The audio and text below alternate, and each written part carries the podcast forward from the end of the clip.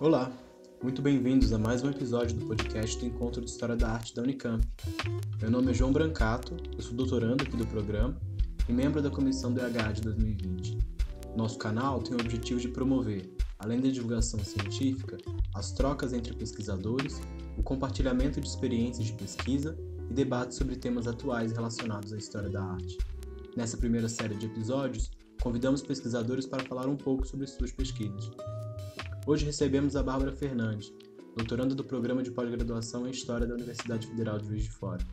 A Bárbara possui mestrado e licenciatura em História, também pelo FJL. Seja bem-vinda, Bárbara. Oi, João, agradeço o convite. A gente tem começado aqui o podcast sempre perguntando sobre a trajetória dos nossos entrevistados. Você poderia falar um pouco de como você ingressou no estudo da história da arte, partindo da sua formação em História, e como você chegou especificamente no seu tema de pesquisa do doutorado? Sim, então, João, é, como você disse, eu sou formada em História, né? E eu tenho envolvimento com a história da arte desde a minha iniciação científica, ainda na graduação, que o projeto consistia em analisar as críticas das obras de pintura histórica que eram expostas na Exposição Geral de Belas Artes, né, na época do Império. Então, assim, desde esse momento eu tive contato com pintura histórica. E a partir daí eu fui me aprofundando nesse tema, é, estudando os artistas que realizavam essa temática aqui no Brasil. É, e quando eu fui pensar no meu projeto de mestrado, né, eu já sabia que seria algo relacionado à pintura histórica. Bom, como eu sempre gosto de estudar uma coisa que tenha que faça sentido para mim, tem a ver com a minha com a minha vida, eu estudei uma obra que tá, estava presente no meu imaginário já há um tempo, que é uma obra do Vitor Meirelles, Juramento da Princesa Isabel, é, que é do Museu Imperial e começou de Petrópolis. Eu tive contato com essa obra durante bastante tempo, assim, né? Antes de entrar na faculdade, eu já já tinha essa obra, já via essa obra, já achava ela interessante. E por isso eu resolvi estudar essa obra. Essa foi, na verdade, minha primeira motivação. É, e aí, estudando Vitor Meirelles no mestrado, eu conheci, claro, né, as outras obras dele, conheci mais a fundo a produção do artista e me interessei por essa, pra, pela questão Christie, justamente por achar que ela tem questões interessantes, ela pode trazer questões importantes tanto para a história da arte brasileira quanto para a história do Brasil imperial, né?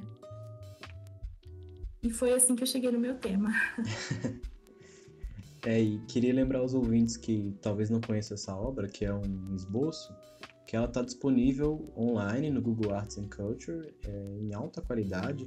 Então, fiquem à vontade aí para acessar e entender um pouco mais do que a gente vai falar por aqui. Mas antes da gente prosseguir, Bárbara, você podia explicar um pouco o que, foi exatamente a questão Christie e por que, que o conflito leva esse nome? Bom, a questão Christie, eu vou tentar resumir assim o que, que foi a questão Christie. Em poucas palavras, ela foi uma quebra diplomática entre Brasil e Inglaterra na década de 60, né, de 1860. É, William Christie era o embaixador britânico no Brasil na época e por isso essa esse conflito ele ficou conhecido como questão Christie ou também questão anglo-brasileira. Então, por isso a obra tem até esse nome, né, de questão Christie. Bom, e esse conflito ele ocorre por alguns motivos. Os dois principais foi que em 1861 teve um naufrágio de um navio britânico no sul do país e a Inglaterra, e principalmente William Christie, acusam brasileiros de ter empilhado esse navio, né, esse navio que foi naufragado. E ele, ele exige, então, que o governo brasileiro investigue esse caso. Além disso, ele cobra uma indenização para as famílias dos marinheiros que haviam sido que haviam morrido né, nesse naufrágio. Bom, o governo brasileiro investiga o caso, mas ele não tem pretensões de, de pagar a indenização, enfim. E aí esse caso perdura, perdura por um ano mais ou menos essa essa disputa. É, em 1862 ainda, em junho, acontece a prisão de três oficiais britânicos no Rio de Janeiro, que, segundo os policiais brasileiros, estavam bêbados, causando problema. Novamente, William Christie, que, lembrando, era embaixador britânico né, aqui no Brasil, ele não, não confia nessa, nessa versão dos policiais brasileiros. Ele diz que o governo brasileiro está implicando com, com, os oficiais britânicos, pede retratação, é, pede indenização também. E aí, bom, acontecem essas disputas e o governo brasileiro se nega né, a pedir desculpas e pedir e se retratar. Então, o William Christie decide é, retaliar e, como retaliação, ele ordena que dois navios britânicos é, fiquem no porto do Rio de Janeiro fazendo apreensões em navios brasileiros. Bom, esse caso causou assim uma comoção muito forte, tanto no governo imperial quanto na própria população. É, a população foi às ruas, quebrou negócios de ingleses, né, é, lojas de ingleses foram depredadas no Rio de Janeiro. William Christie teve que sair do Brasil correndo, quase que fugido, porque ele estava sendo ameaçado. E o próprio imperador, então, ele é, resolveu fazer essa quebra diplomática porque ele diz que foi um atentado contra a soberania nacional. Bom, o que é interessante perceber é que os historiadores já, já falam que não foi somente esses casos isolados que chegaram a essa, levaram a essa quebra diplomática, né? O Brasil e a Inglaterra já tinham disputas muito importantes em relação principalmente à escravidão. Como bem a gente sabe, né, a Inglaterra pressionava o Brasil já há bastante tempo para abolir a escravidão no país. E o William Christie, em especial, era um, embaixador que pressionava bastante sobre esse assunto. Então, já é, é, fato entre os historiadores que essa quebra diplomática veio mais dessa questão da escravidão do que desses casos que teriam sido a gota d'água, né? E isso foi a, questão Christie.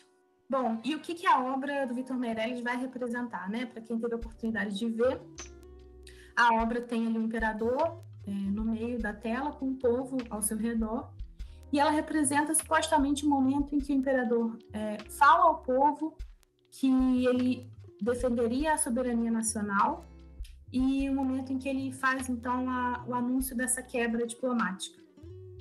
É, é uma obra interessante, vou falar um pouquinho, aproveitar para falar um pouquinho da composição dessa obra, né? que a gente pode perceber, então, o imperador está ali no centro, mas você tem uma certa dificuldade de, de achá-lo, porque ele está, de certa forma, camuflado ali no meio do povo. Ele não está no cavalo, ele não está com uma cor que o destaque, né, que o dê, que dê, dê destaque para ele. É, a gente consegue ver na, no canto da tela dois cavalos é, um, um, desses cavalos é branco, então nossos olhos eles sempre acabam voltando para esse cavalo e esse cavalo ele ele está praticamente pisoteando uma uma pessoa, né? Como representando ali uma repressão policial.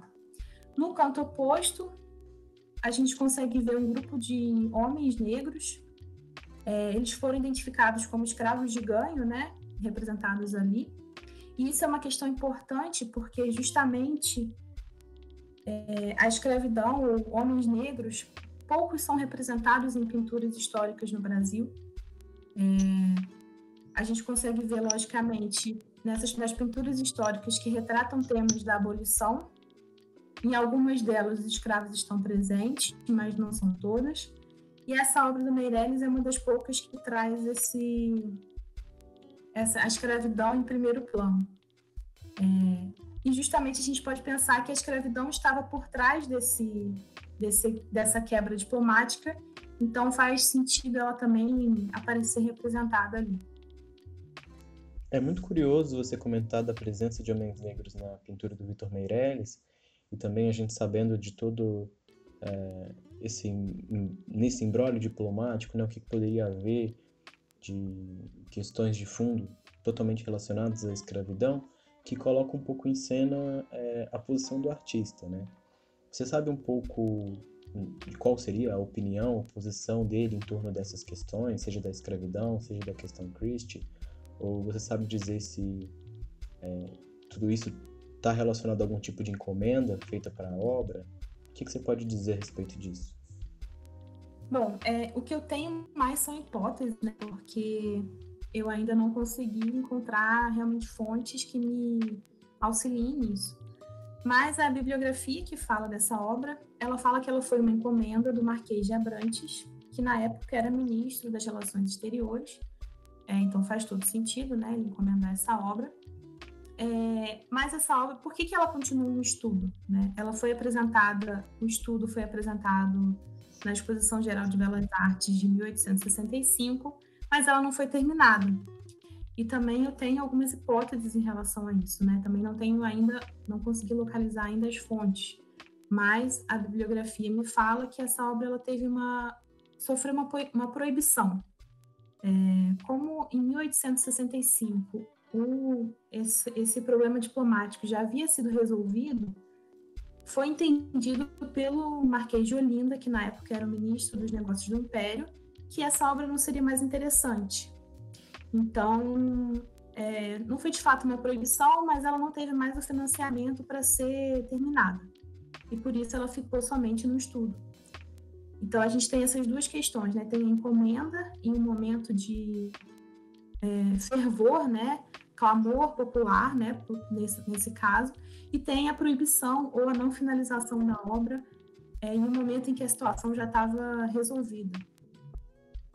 Bom, agora pensando em pensando no artista, né, pensando em motivações dele, eu não, não tenho, não sei dizer ainda a posição do Vitor Meirelles quanto à questão da escravidão ou a própria questão do é, dessa quebra diplomática, né? Isso a gente não tem fonte para isso. O Vitor Meirelles pintou muito, mas escreveu pouco, ao contrário do Pedro Américo. Então, é, a gente não sabe muito bem o posicionamento dele. E você falando tudo isso me faz pensar o quanto seu trabalho dialoga com duas importantes frentes né, na historiografia. Uma voltada à história do Brasil Império, pensando na história das relações diplomáticas entre o Brasil e outros países, o conflito, os conflitos em torno da manutenção da escravidão, a constituição de uma identidade nacional no Brasil independente. É, já a outra é voltada à historiografia da arte no Brasil, né? ao estudo das pinturas de história, essas relações entre artista e comitente, a circulação das obras, uma eventual censura, o silenciamento em certos momentos. É, pensando nesse sentido, né? Como você entende a importância do seu trabalho é, qual poderia ser a sua contribuição nessas áreas? É justamente isso, João. A minha tese, por enquanto, eu trabalho ela com essas duas frentes mesmo, assim. É, a partir do momento que eu me interessei por essa obra, né, pela questão Christie, e eu fui estudar mais a fundo, né, o que, que teria sido, é, que, que foi ocorrido, né, eu encontrei uma lacuna historiográfica. Existem historiadores que falam sobre a questão Christie, mas poucos se debruçam de fato. Nós temos alguns estudos sobre, o sobre a questão Christie nas relações internacionais, mas historiadores que se debruçaram é, sobre a questão Christie temos poucos, né? Então, existe uma lacuna muito grande de fontes, próprias fontes, existem fontes que não foram ainda estudadas, que são importantes para a gente entender não só a questão Christie, né, que foi um, um fato relevante para o Império, mas a relação entre Brasil e Inglaterra nesse período, que é uma relação importante, né, fundamental para a constituição do Império nesse momento. Então, eu percebi essa lacuna é, e eu pretendo então tentar colaborar com isso, né, com essa, principalmente com essa parte da relação entre Brasil e Inglaterra no século XIX. Pensando então é, a minha colaboração para a história da arte em si, é, por que, que eu escolhi estudar Vitor Meirelles, né? Que já é um artista que foi estudado, que é sempre comentado, mas se você for ler os trabalhos sobre ele, é, sobretudo os trabalhos mais recentes, primeiro que você não encontra tantas monografias sobre Vitor Meirelles, assim, né? Se debruçando de fato sobre ele, sobre as obras. E segundo, que são as obras, a gente consegue ver estudos das obras mais importantes, né? que é, são as batalhas e a primeira missa. Mas ele tem uma produção infinita por trás, que são, por exemplo, a produção de retratos, que é enorme, é, e que diz muito desse artista, né, das relações dele, de como que ele utilizava dessa produção para sobreviver. Existe uma, um outro tipo de, de obra que ele faz, que são dessas cerimônias oficiais, ou dessas relações com a família imperial, que tão, são também bastante importantes da sua, da sua obra, né?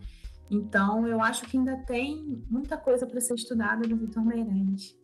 E nesse sentido, o meu projeto ele se insere nessa, nessa escola de historiadores que vem estudando novamente as, a arte do século XIX, que foi deixada de lado por muito tempo, né? E que a gente percebe a importância que ela tem. Então, a minha contribuição no campo da história da arte seria isso, né? É, de fato é muito legal pensar o quanto que um trabalho pode impactar diferentes áreas do conhecimento, né? Mesmo que a gente esteja falando dentro da história, da história da arte. Isso é, é realmente muito legal. Continuando um pouco nesse assunto, né? Eu queria te perguntar então como você pretende costurar essas duas coisas na tese, né? Essas duas frentes. É, e um pouco além disso, mas acho que também bastante relacionado, pediria para você falar um pouco do seu processo de pesquisa mesmo até esse momento. O que, que você tem feito? Quais têm sido os desafios dessa etapa? Bom, João, o que você falou, né? Eu tô.